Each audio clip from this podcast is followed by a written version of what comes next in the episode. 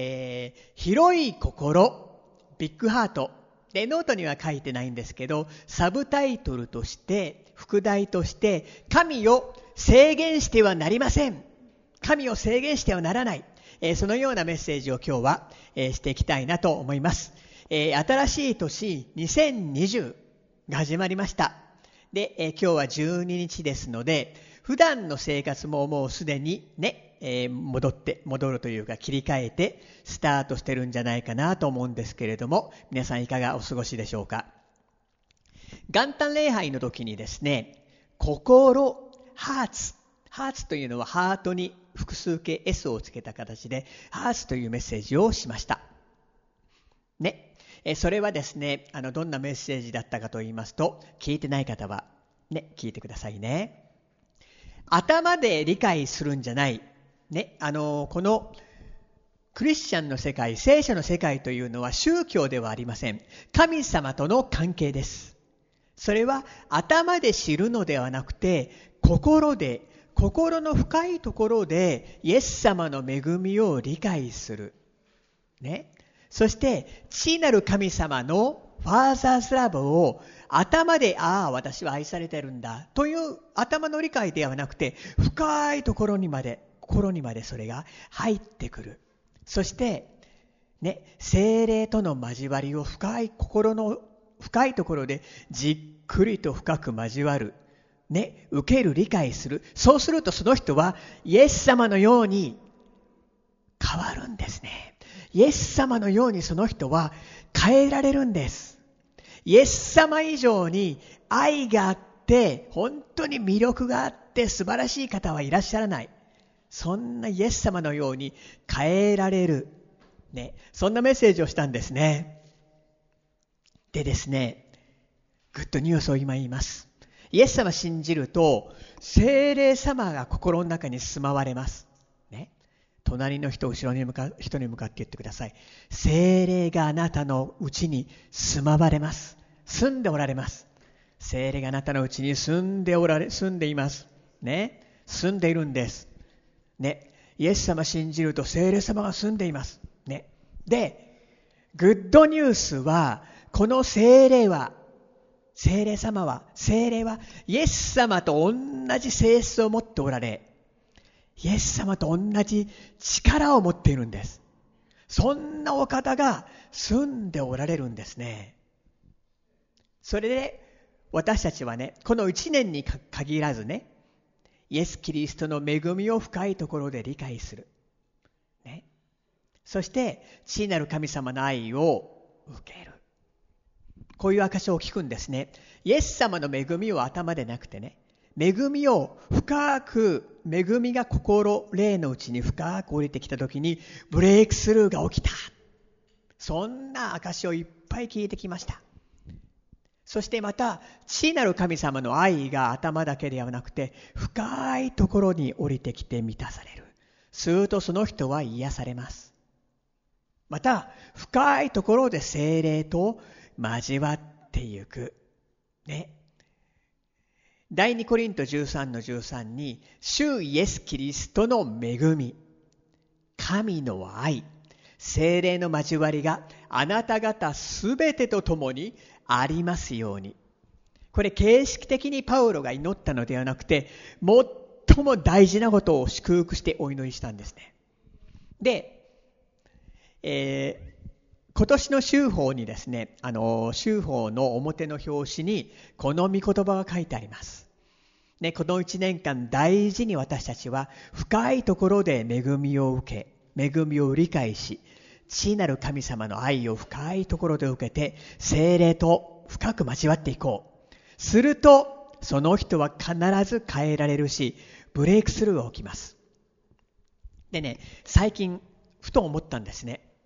イエス様がこの地上におられた時に、どこに行っても大群衆が押し寄せてきたんですね。どこに行ってもそうでした。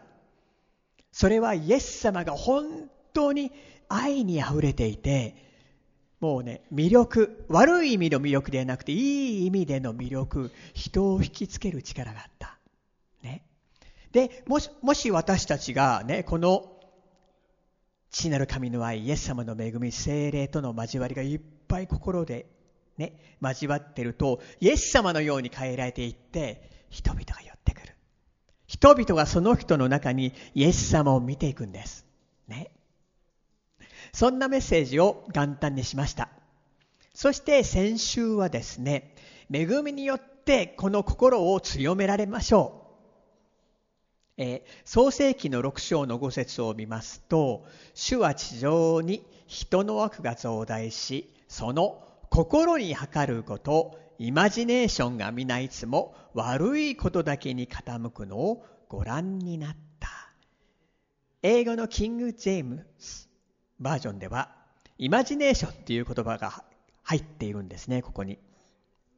で、心という言葉が聖書に初めて出てくる箇所なんですけれども、人の心というのはもう悪い方に傾くんですね。悪いイマジネーションの方に傾く、そういうもんなんです、人の心っていうのは。アダムとエバが罪をね、犯して、死というものが人類の中に入ってきた。そのおかげでですね、もう心はみんなイマジネーションも心配の方に、ネガティブな方に傾いていく。創世紀8の21、人の心の思い測ることは、初めから言語の直訳しますと、幼い頃から悪であるからだ。小さい子供に2歳の子供、1歳の子供、3歳の子供に悪を教えなくても知っているんです、その子は。嘘をつきます。妬みます。ね。意地悪をします。なぜかというと、アダムとエヴァが罪を犯して死が入ってきて、罪の種が入ってきてしまったから。心は大事。けれども幼い頃から悪いイマジネーションをする。ネガティブに考える。妬んで人に意地悪をする。けれども聖書は言います。ヘブルの13の9。恵みによって心を強められるのは良いことです。ね。えー、そんなメッセージを先週したんですけれども、今日は、えー、新春スペシャル。まあ別に新春スペシャルだからということじゃないんですけど、今日も心、今日はね、広い心、それを見ていきたいと思います。この広い心というのは鍵になってきます。ものすごく大事です。これを今日見ていきたいと思います。で、心が広いとかね、聞きますよね、よくね。普段から。心が広いってどんなイメージでしょうかね。心が寛大とか、寛容とか、忍耐力があるとか。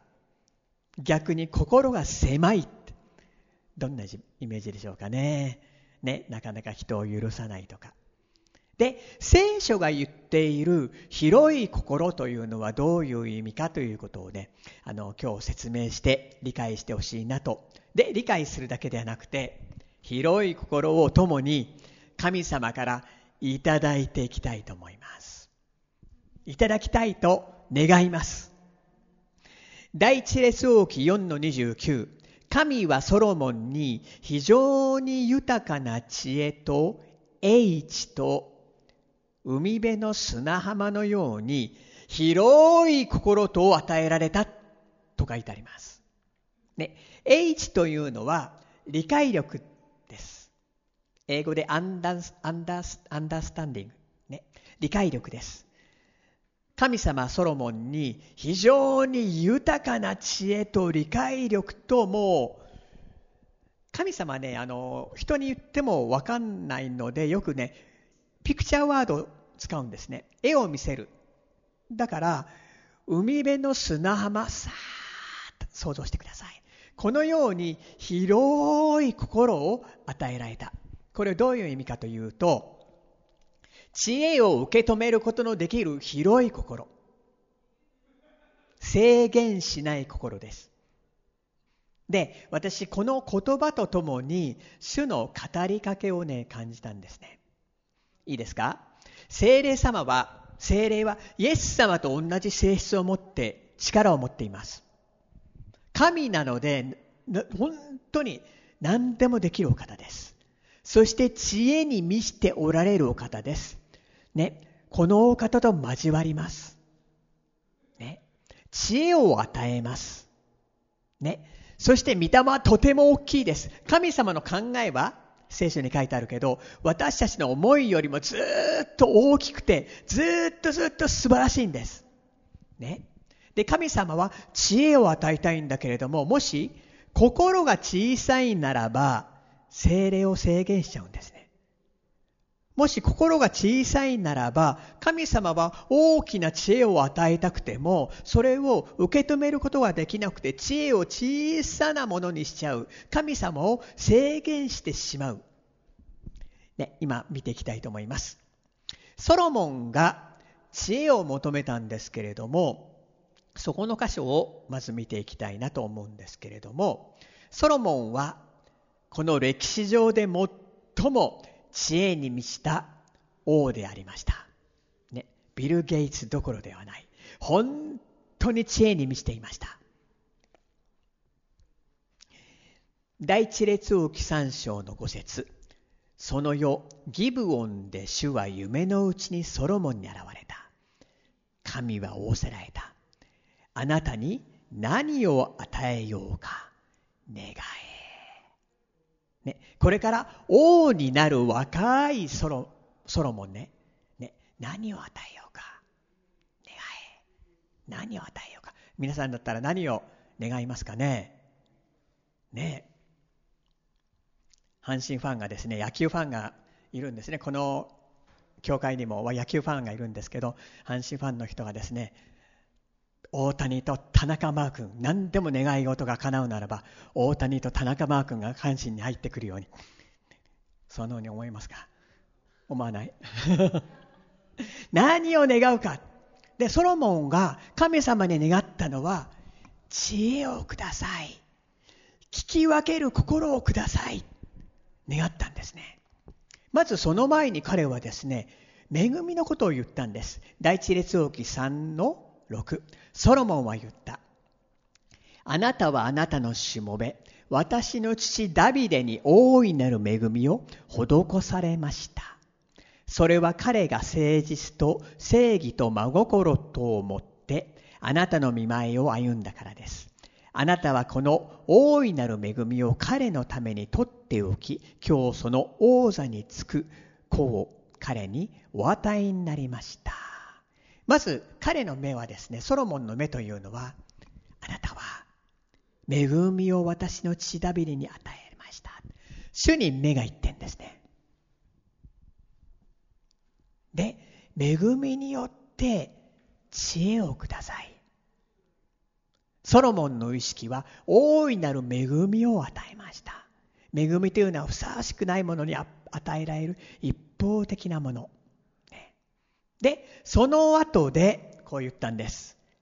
第一列王記三章の七節我が神主よ、私、我が神主よ、今あなたは私の父ダビデに代わってこのしもべを王とされました。しかし私は小さい子供で出入りする術を知りません。ね、神様の前に私はできません。あなたが必要です。私はできないけれども、あなたは恵みをくださいます。これが謙遜です。ね。あなたはできます。謙遜の姿勢で言いました。8節その上しもべはあなたの選んだあなたの民の中におります。しかも彼らはあまりにも多くて数えることも調べることもできないほどおびただしい民です。ね、これから王となってこの民を大きい大勢の民を治めることにおいて私はできません。あなたの知恵が必要です。求めました。第一列王記三章の90。善悪を判断して、あなたの民を裁くために、ね、聞き分ける心をしもべに与えてください。ここで聞き分ける心って言ったんです。聞き分ける心をしもべに与えてください。さもなければ誰にこのおびただしいあなたの民を裁くことができましょうかできるでしょうかこの願い事は主の心にかなった。ソロモンがこのことを願ったからである。聞き分ける心。で、第二歴代史の一第二歴代史の一章の十節では、今、知恵と知識を私にくださいって書いてあるんですね。すなわち、知恵という言葉の意味は、聞き分ける心なんですね。知恵っていうとね、多くの人は難しいことを解決することって考えてるんですけど、それは間違いではない。でもそれだけではない。知恵というのは何かというと、神様から聞き分ける心。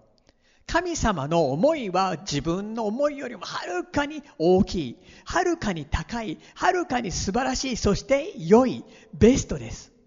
それを聞き分ける心、ないですかね。本当にこれ難しくてどうしていいかわからない。これから新しいスタートがする。自分に任された責任はとても大きい。どうぞ、あなたの判断を、あなたの考えを、あなたの計画を聞き分ける心。それは知恵なんです。それをください。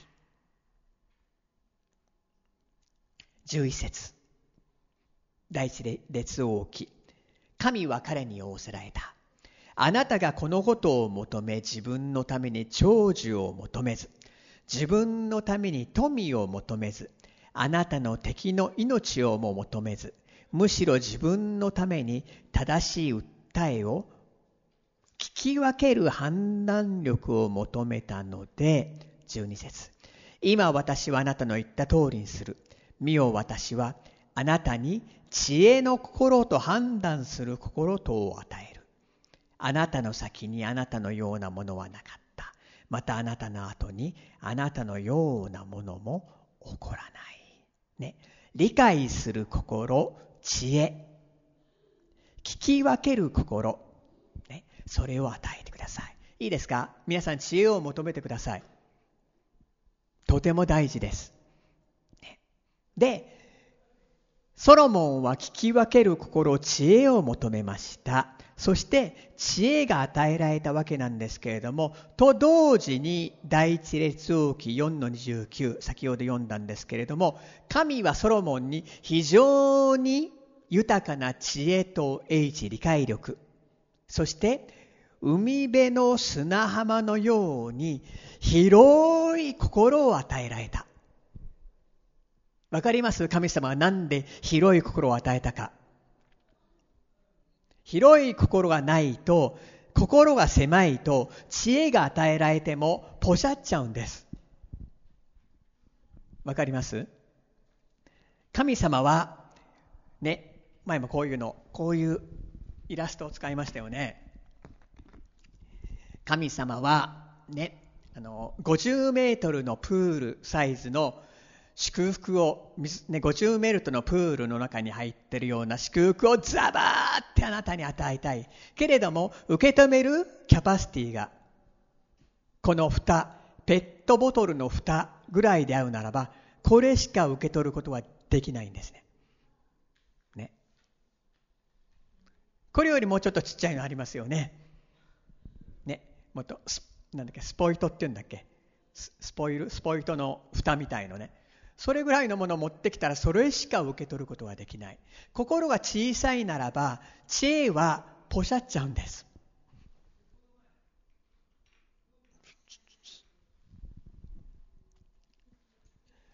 だから神様は広い心を与えたんです。ね。神様が知恵を与えた。大きな思いを与えたとしても自分の硬い心というか狭い心が無理無理無理無理無理無理無理無理。というならばせっかくすごい知恵が与えてと与えたとしてもポシャっちゃうんです。特にこの日本というのは徳川がねあのこの国を支配する独裁政治をする以前は非常に明るい民族だったらしい。ということを聞いたことがあるんです。沖縄にいるようなね、あの沖縄の人のようなみんな友達、みんなオープン、非常に明るい、楽しい、そういう人種だったということを聞いたんですね。ところが徳川があの日本をあのどもう治めて、もう独裁政治をして、隣人と見張らせて、ね、あのキリスキリシタンにならないかどうか見張らせて、みんな同じようにさせたんです。それがもう200年、300年 ?400 年 ?300 年か。何百年か続きまして、そのメンタリティーが日本の中にできちゃったんですね。みんな同じでなければならないとか、人を気にする、隣の人を隣の人を気にする。すると、もしそうで会うならば、心がね、狭くなっちゃうんですね。ね。知恵を第一に求めよう。知恵はすっごく大事なもの。聖書に書いてあります。知恵を第一に求めよと。信玄の4の7。知恵の始めに知恵を得よ。あなたのすべての財産をかけて悟りを得よ。これ、英語のニュー・キング・ジェームスバージョンでは、知恵は最も大事なもの、第一なもの、だから知恵を得よ。すべてをかけて理解を得よ。新共同訳では、知恵の始めとして知恵を獲得せよ。これまでに得たものすべてに変えても。って書いてあるんですね。神様から聞く心、聞き分ける心なんです。ね。単に難しいことを解く鍵ではないんです。それも一部です。けれども、神様の思いを、すごい知恵を、計画を、それを聞き分ける心、それをください。人の考えはね、小さい。そして、悪い方、悪い方へと考える。ね、悪いイマジネーションへと傾いてしまう。でも、神の思いというのは良いものであって、私たちに対する計画は素晴らしいものであって、そして神様はあなたを愛しているんです。ね、あなたを愛しているんです、神様は。天のお父さんは愛しているんです。ね、それを聞き分ける心。ヨハネの福音書一章の17節立法はモーセによって与えられ、恵みと誠、誠は真理です。恵みと真理はイエス・キリストによって実現したからである。立法は清いもの、清い基準です。私は立法に敬意を表します。それがボーンと与えられたけど、立法はあなたを助けません。むしろ立法を見ると自分は足りない足りない。責めが入ります。日本人は人と比較して自分はダメだダメだと責めが入ります。けれども、恵み、イエスの血によってあなたは許された。神と和解した。もう思いをはるかに超えた恵みがある。そして、イエス様は恵みそのものなので、イエスによって実現したというのは、交わるってことなんです。イエス様が交わってくれる。ね。そして、知恵、交わるということは、イエス様の思いが与えられる。イエス様の考えを知る。そして、知恵は求めるならば与えられます。ヤコブのうちの5、あなた方の中に知恵の欠けた人がいるならその人は誰にでも惜しげなく、咎めることなくお与えになる神に願いなさい。そうすればきっと与えられます。聞き分ける心、知恵が与えられます。与えられるんです。けれども、心が小さいと与えても知恵がポシャっちゃうんです。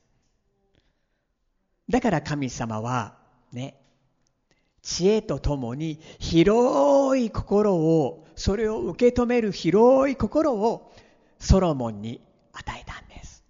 ね。ねここからね、いくつかのことを見ていきたいと思うんですけれども、自分の小さな心、バーセス、神の大きな心。人は自分の今までの考え方、生い立ち、哲学、ね。そこで判断をします。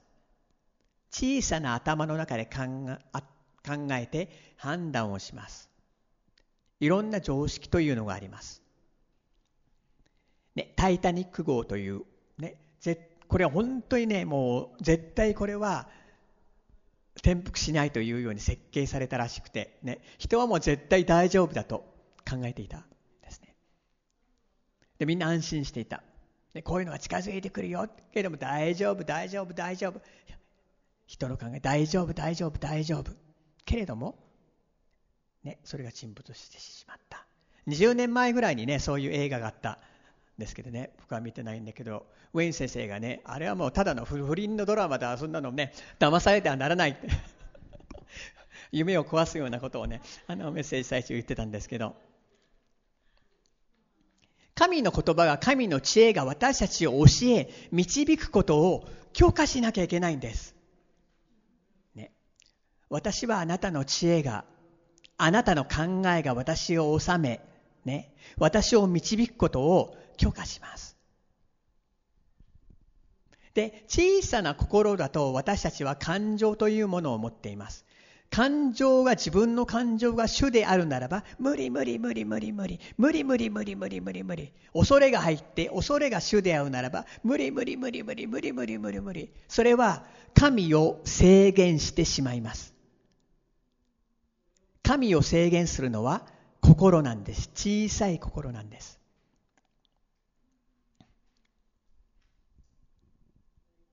イスラエルの民が約束の地に入るときに、ね、偵察隊を12人送ったんです。ね、皆様も知ってると思うんですけれども、で、10人のスパイは、無理無理無理、あそこには巨神がいて、無理無理、とてもじゃないけど、無理無理無理無理無理無理無理無理。しかし、ジョシアとカレブは、ね、神の目で見た。で、神からの声もね、聞いていたと思うんですね。知恵があった。できます。私たちあの地を勝ち取ることはできます。知恵は来ます。けれども、それを受け止める広い心なのか、小さな心なのか、これが受け止める心が大事なんです。ね。神様の心、神の考え、広い心、ね、それを知恵を受け止める広い心が大事なんです。ですから、この間、年越し礼拝で、ね、委ねる力というメッセージをしました。委ねます。ね、私の心をあなたに委ねます。私の考えも心も委ねます。どうぞ私の心を広くしてください。こういうお祈りをする。ね、するとその人の心はね、精霊は心を耕します。柔らかくします。心の土地をね、広げて拡大して柔らかくしてくれるんです。すると自分の感情とかいろんなものは無理無理無理無理無理と思っても精霊が広い心を与えてくれて知恵が与えられてそして神様の知恵によって生きるならばすごいですよ。もう二つ目。精霊様は溢れ流れる、溢れ流れ出たいんです。精霊様溢れ流れ出たいんです。溢れたいんです。精霊はイエス様と同じ心と同じ力を、能力を持っています。この精霊の賜物も溢れ流れて皆の益になるため。精霊で満たされるのもこの精霊が溢れ流れてミニストリーをするためなんですね。神様は精霊様溢れ流れたいんです。知恵を与えたいんです。でもこの心が無理無理無理無理と言うならば、ね、この精霊が溢れ流れることも狭くなっちゃうんですね。また精霊様と交わると、ね、ファーザーズラブを受けると、イエス様の品性、人格、キャラクターが自分のものになってきます。御霊の実、愛、喜び、平安、寛容、親切。ね。知性入和、ね、そうするとそこにイエス様が現れて人がねそこのそこにその人の中にイエス様を見るんですね。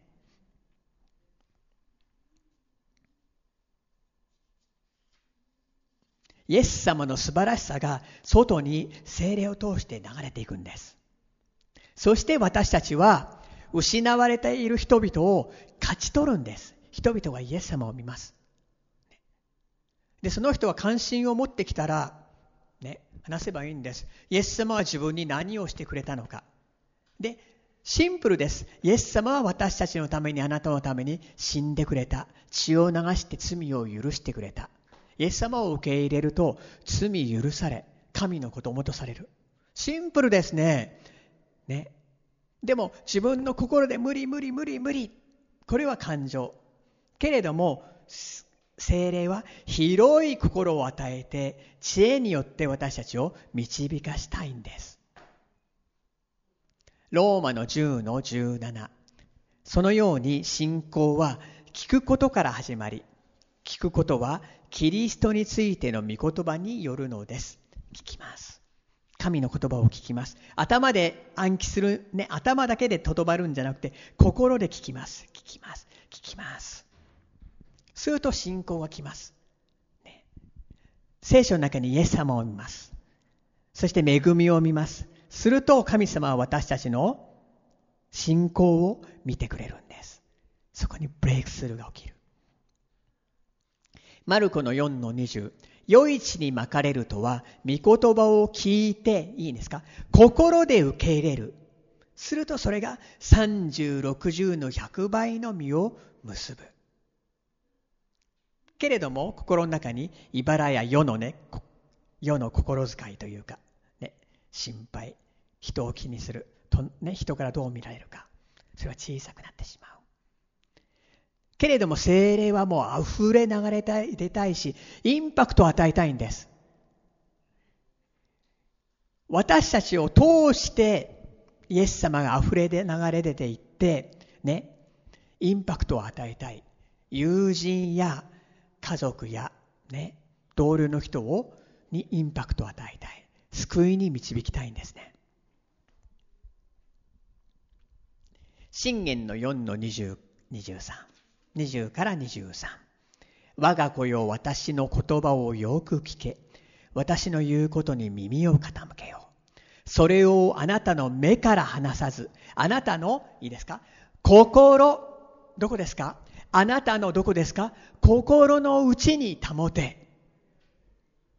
見出す者にはそれは命となりその全身を健やかにする力の限り見張ってあなたの心を見守れ命の泉はこれから湧く広い心神様それ与えたいですね知恵とともにそれを与えたいです magnify っていう言葉がありますね。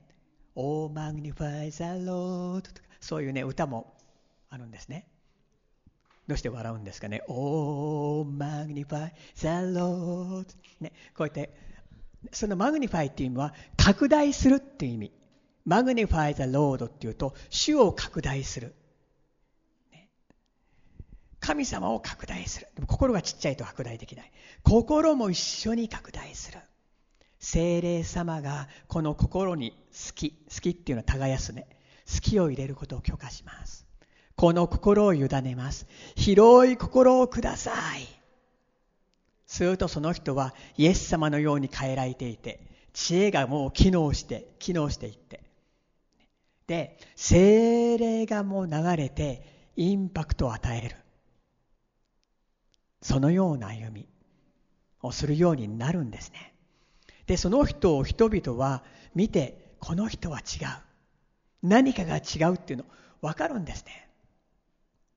で、関心を持つならば、証しをすればよい。イエス様は何をしてくれたのか。イエス様を信じて教会に行って自分は明るくなった。変えられた。恐れがなくなった。本当に平安で満たされた。ね、そして、ね、イエス様が、ね、私たちのために死んでくれて、罪許してくれて、イエス様心にお迎えすると永遠の命が与えられ神様の子供とされ神様は共にいる簡単です、ね、広い心、共にこれをいただきたいなと願います。ね。これとても大事です。今世界情勢を見てみますと本当にもう世の終わりに近づいている。もうもう本当近づいている。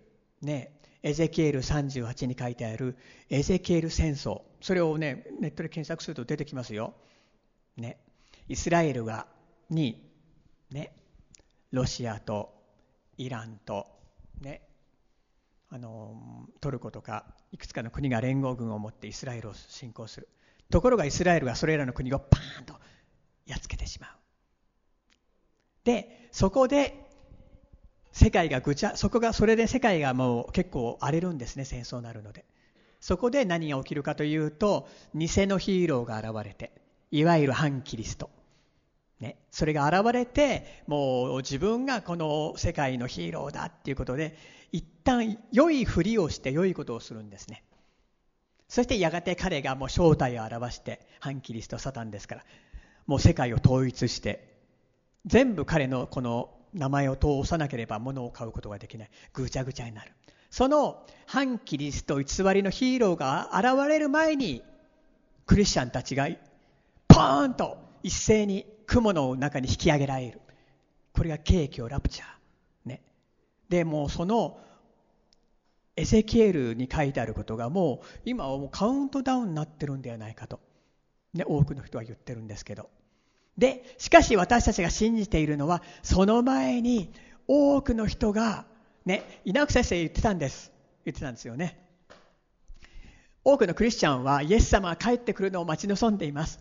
ね、敬虚されるのを待ち望んでいる。けれども、うん、敬虚されたら多くの人がまだ救われてない。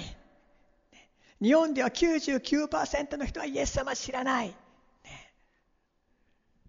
それとクリスチャンたちがバーンといなくなって、ね、もう世界がぐっちゃぐちゃになっちゃう、ね、その中でも人は救われていくと思います。いろんなリソースが残っているので。でも天に行けるのはイエス様しかないんですね。イエス・キリスト以外に救いはないんですね。ね。イエス様知らなかったら永遠の滅びになってしまうんですね。そんな中に私たちがもうね知恵をいただいてもう聖霊様がこう流れていってそして人々はそこにイエス様を見るんです。イエス様の輝き見るんです。そんなわけで私たちはねあの知恵を求める。と同時に広い心。また聖霊様は自由にもうねもう私たちを通して流れるようになるのに広い心が鍵になってくるんです、ね、これを今日求めたいと思います、ね、お祈りいたします。天のお父様感謝します。あなたの思いは本当に素晴らしい。愛に満ちていて、英知に満ちています。知恵に満ちています。私たちはあなたの知恵が必要です。知恵をどうぞ与えてください。あなたの知恵なしでは歩むことはできません。しかしながら、知恵と同時に私たちはそれを受け止める広い心が必要です。どうぞ広い心を私たちに与えてください。そして私たちは神を制限したくありません。精霊が流れることを制限したくありません。ですから広い心が必要です。どうぞ一人一人に広い心を与えてください。聖霊様、どうぞ自由に私たちの心を耕してください。で、心を広めてください。しよう導いてください。お願いいたします。この心をお委ねいたします。感謝いたします。イエス・キリストのお名前によってお祈りいたします。アーメン。続けて私などに続いて続いてお祈りしてください。もし同意するなら、ね、広い心をくださいっていうのねお祈りしていきたいと思います。天のお父様精霊様イエス様感謝します。あなたは私の主です。私は知恵が必要です。そして広い心が必要です。どうぞこの心を広くしてください。耕してください。精霊が働くことを許可します。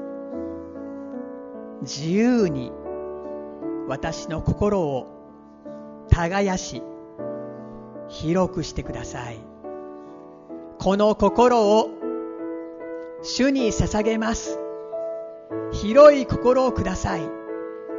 そして精霊様が自由に私を通して溢れ流れますように。導いてください。イエス・キリストの皆によってお祈りいたします。アーメン。感謝いたします。